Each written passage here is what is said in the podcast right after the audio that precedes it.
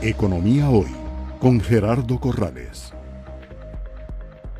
El presupuesto anual del gobierno tiene un faltante de recursos cercano a los 7.700 millones de dólares. O sea que los impuestos no alcanzan para cubrir la totalidad de los gastos.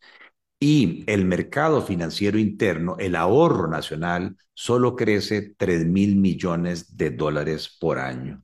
Quiere decir que hay necesidad de buscar fuentes de financiamiento externas, ya sea préstamos del Fondo Monetario, el BID, Banco Mundial, o accesar los mercados financieros internacionales emitiendo bonos, lo cual se conoce con el nombre de eurobonos.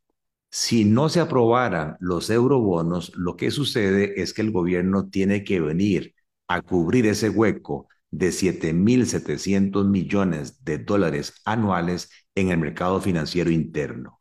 Y como no hay suficientes recursos, solamente recursos frescos por 3.000 millones, la forma de lograr esos recursos es peleando el gobierno quitándole parte del pastel a las familias y a las empresas. Y eso se logra solo con intereses más altos. Y eso haría que un millón doscientas mil personas que están endeudadas y 30 mil empresas que están endeudadas en el sistema financiero formal tengan que pagar intereses y cuotas más altas, entre un 5 a un 20% más de pago de cuotas.